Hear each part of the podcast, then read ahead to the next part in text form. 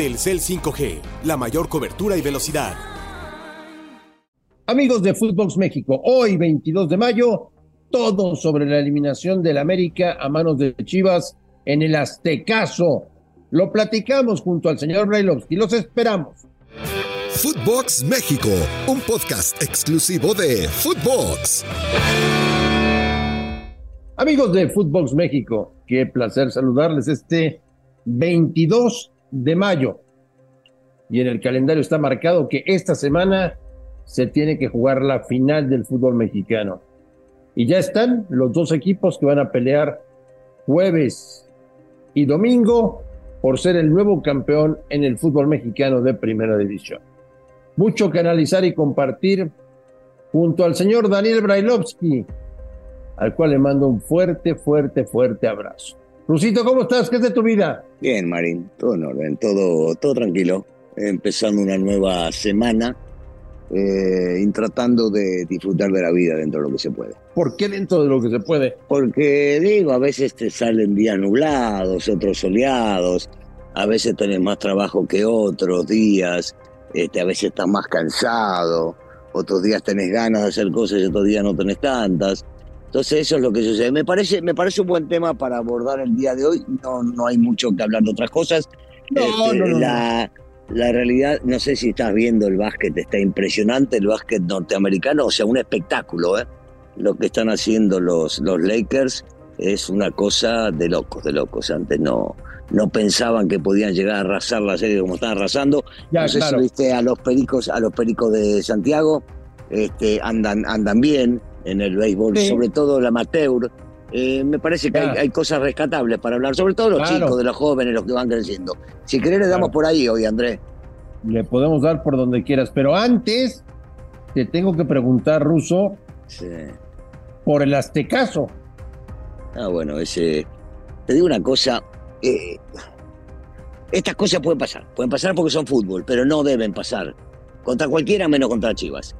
Eh, porque llenaste el Estadio Azteca, América llenó el Estadio Azteca, estarás de acuerdo conmigo, por lo menos había un 70% de americanistas, o eso es lo que se notaba. Sí.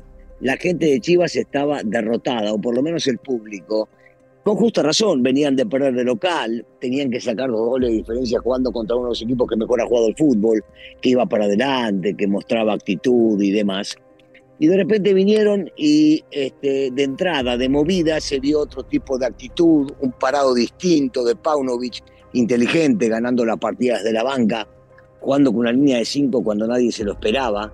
¿Quién imaginaba que Alvarado no, porque no lo haya hecho, iba a empezar jugando sobre ese costado, que Mozo no iba a jugar el primer tiempo porque Mozo había andado bárbaro y lo puso a Cinero para competir en el mano a mano y la rapidez contra el cabecita. Desde ahí, de movida, ya la fue ganando. Y del otro lado no hubo reacción porque con el solo hecho de cambiar de posición a Cendeja hacia el cabecita, sabiendo los rivales que le puse sobre los costados lo que iban a hacer, posiblemente hubiese variado algo. Pero no cambió y Chivas se encontró con el primer gol, una gran jugada del Piojo. El equipo siguió funcionando como debía, por momentos se fueron un poco para atrás. Te digo una cosa, me duele decirlo, fue vergonzoso la presentación del América y por el otro lado hacía tiempo que no veía un equipo que venía y le pintaba la cara a este América eh, en el Estadio Azteca, sobre todo después de lo que veníamos hablando y lo que venían haciendo este, en el torneo local. Pero volvimos a las mismas, André.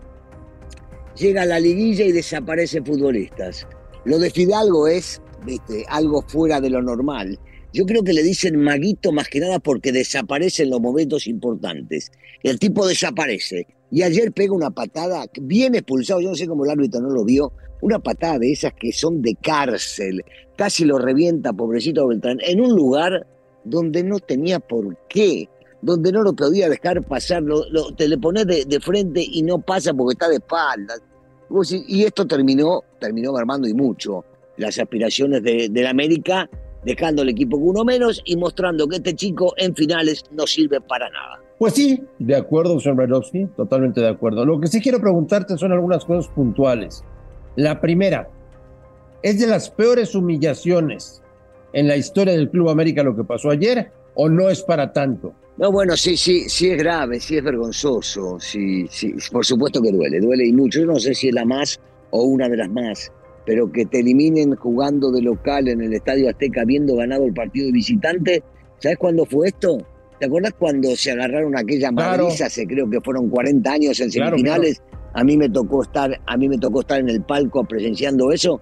Bueno, también había ganado la América de visitante y pasó exactamente lo mismo, nada más que sin, sin golpes, más que nada. 40 años pasaron desde ese momento hasta ahora y la verdad yo no veía por dónde, no veía por dónde Chivas podía llegar a superar de la manera que lo superó, porque en realidad lo hizo ver muy mal al América.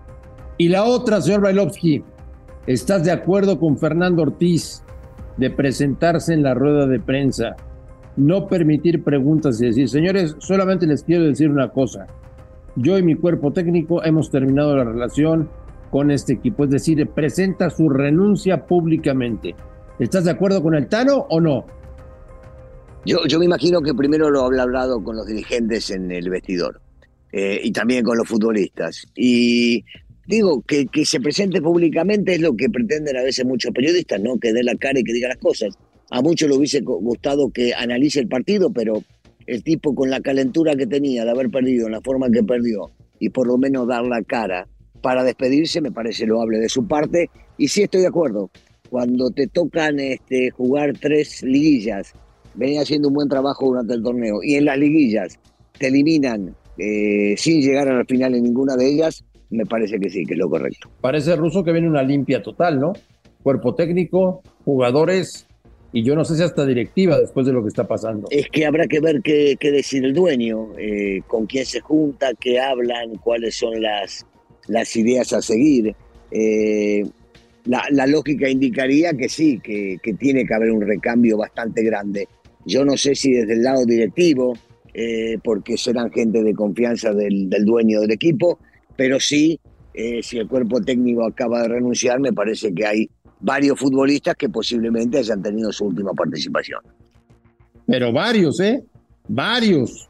Sí, a mí, a mí, este, hoy por hoy lo que pasa es que sería, sería hablar de, chicos que, fracasaron el día de ayer y, no quisiera meter la pata con alguno que otro que no debe, ¿no? Pero sigo, sigo sosteniendo, y en este caso lo dejo a Valdés, le he dado inclusive, inclusive lo dejaría también a Cáceres, ¿eh? ¿eh? me parece que los demás no dieron el ancho. Los demás no dieron el ancho para, para jugar en la institución. El, el uno, ya te lo dije, el principal culpable de esta eliminación eh, es, es eh, que ustedes, los periodistas, o no solamente, no vos, muchos, lo pusieron en un pedestal, hablo de Fidalgo como si fuera, viste, Maradona, Pelé, Zidane, Messi, yo no entiendo, viste, este, como, y el tipo de 70 pases que toca son 65 para atrás y 5 para los costados y para adelante. Entonces, eh, eh, así, así es fácil, así es fácil jugar al fútbol. El cabecita desgraciadamente no anduvo el día de ayer, no rindió, en el partido anterior de repente anduvo mejor, eh, me imagino que por eso lo sacaron a, Mozo. Viñas no pudo jugar, me parece que Valdés fue el tipo que más sobresalió de los extranjeros en, en esta liguilla y Cáceres me parece que tuvo sus, sus vaivenes, pero también se puede llegar a salvar. En un día como hoy, Russo, en el que el americanismo, que es muy grande, está tan golpeado por lo que pasó ayer, sería muy interesante que tú les mandaras un mensaje, ¿no? Un referente como tú de, la historia de la América, manden un mensaje a los americanistas que, que no saben si salir de su casa, si levantarse de la cama, si ir a trabajar, si quedarse encerrados, si no ver a nadie. Mándenles un mensaje, Ruso. Es que te digo una cosa, no, no va por el mensaje, André, pero los entiendo, porque a mí tampoco. Yo viste que te decía cuando empezamos que hay, que hay días que tenés ganas más que otro, que hay días que tenés más ganas de trabajar que otro, hay días que tenés ganas de salir que otro. Bueno, yo también. Hoy, hoy te digo, no, no, no salí de casa, estoy metido, no tengo ganas de ver a nadie. Mira que ya está, ¿viste? pasaron muchos años, ya no juego, pero le voy a la institución, quiero el escudo, quiero que le vaya bien. Y, ayer en realidad me dio pena verlos este, en la cancha, los muchachos. Y entonces, ¿qué consejo le puedes dar? Que cada uno haga lo que ciencia, hay que aguantar, hay que aguantar. Somos el equipo más importante del país, si no del continente, y cuando suceden este tipo de cosas, aguantar carrilla, cerrar el orto y esperar que se venga el próximo año y agarrar alguna revancha, que la revancha debería ser la única, ¿eh? ganarle a Chivas en liguilla y después ganar al final. No hay otro tipo de revancha para Americanismo. Ahora, el tema es, ¿quién, Ruso? ¿Tienes candidatos para dirigir al América? No, no, es que, es que te digo una cosa, no, no había. O sea, no había forma de pensar, porque se hablaba sin especulaciones de que si llegaba a la final el Tano se iba a quedar. Y, ya estaba puesta la mesa. Lo que pasa es que este, ayer, ayer se relajaron, ayer no anduvieron, ayer pesó mucho lo, lo del chico este español y, definitivamente este, se perdió. Yo, yo te digo la verdad, por lo general dicen que los directivos tienen que tener un plan B. Yo no sé si en este caso debían haber tenido un plan B, porque todos imaginábamos que el TAN iba a seguir. Eh, bueno, y quieras que no, Russo, es una sorpresa que los dos equipos que cerraron semifinales eh, como visitantes, los dos se hayan metido a la final, ¿eh? Sí, sí, sí. Sí, pero merecidamente merecidamente, aprovechando las deficiencias del rival, tanto Tigres con un gran Córdoba en las liguillas, ya que a veces le decían pecho frío, un jugadorazo, yo no sé todavía cómo lo dejó ir a la América, este, y eso que juegan con un hombre menos, porque el 10 no existe, no juega, no aparece, lo único que hace son festejos, este, y, Tigres hizo lo que tenía que hacer, Siboldi es un tipo muy pensante que tuvo la frialdad, la, frialdad para, para acomodar sus piezas en la cancha desde un principio y sobre los cambios. Y oh, Paunovic haciendo un trabajo realmente excepcional. ¿Quién imaginaba que iba a llegar hasta la final en su primer torneo eh, con todo lo mal que le había ido antes de llegar acá en la MLS? Eh? Porque lo único que había logrado era un campeonato de sub-20 con, su país. Después en la MLS le había ido realmente, realmente muy mal. Entonces, este, pero justo, es justo. El fútbol, el fútbol es así. Y supieron aprovechar y jugar mejor que los rivales y ganar y se va a terminar jugando esta final que me imagino, me imagino, los de Tigres deben tener atragantada desde aquella vez que Santander le robó aquella final, ¿te acordás, no? que no lo vayan a poner a él de vuelta. No, no pueden, no, no pueden, no pueden, no pueden. Oye, lo que sí quería comentarte antes de despedirnos, Ruso, es que lo que han hecho en menos de seis meses, Fernando Hierro y el señor Paunovic, para todos aquellos que dicen que en el fútbol mexicano hay que conocer eh, al futbolista, necesitan de un tiempo de adaptación, etcétera, etcétera, etcétera. Estos dos señores, un español y un serbio, están dejando muy mal parados a muchos entrenadores y directivos. Eh, sí, es definitivo que, estos, los dos, eh, este, Hierro hizo un trabajo bárbaro, calladito, ¿eh? no como Peláez, que hablaba todos los días y salía a dar la cara solamente para figurar. Este tipo calladito hizo las cosas maravillosamente bien, trajo un técnico que nadie imaginaba que podía llegar a triunfar. Le fue bien, no aparece en conferencia, no aparece en ningún lado, debe trabajar calladito como debe trabajar. Paunovic hizo lo suyo y le pintaron la cara a todos, ¿eh? A todos, y yo me incluyo, porque no imaginaba que en estos primeros meses podía llegar hasta donde llegó. Ya fue un triunfo, pero hacer un equipo grande si no gana debería ser un fracaso. No lo van a tomar así porque se habla solamente así de América, pero me parece que estos dos este, le demostraron al mundo que tienen mucho para este, dejarle a, Chivas. Porque Chivas, el primer equipo de primera división, está en la final y porque su filial en Liga de Expansión también ha sido campeón, el Tapatío, es decir, inmejorable semana para el Guadalajara. Hace mucho tiempo que la gente de Chivas no puede estar más contenta. Ruso, no te voy a molestar más, no te voy a jorobar más. Eh, estamos en contacto a lo largo de la semana para hablar de la final. Te mando un fuerte abrazo y platicamos, Rusito. Abrazo, abrazo, Marín. Un saludo para todos. A nombre de Daniel Brailovsky y de André Marín, esto fue Footbox México del 22 de mayo. Gracias por escucharnos y estamos en contacto. Esto fue Footbox México, solo por Footbox.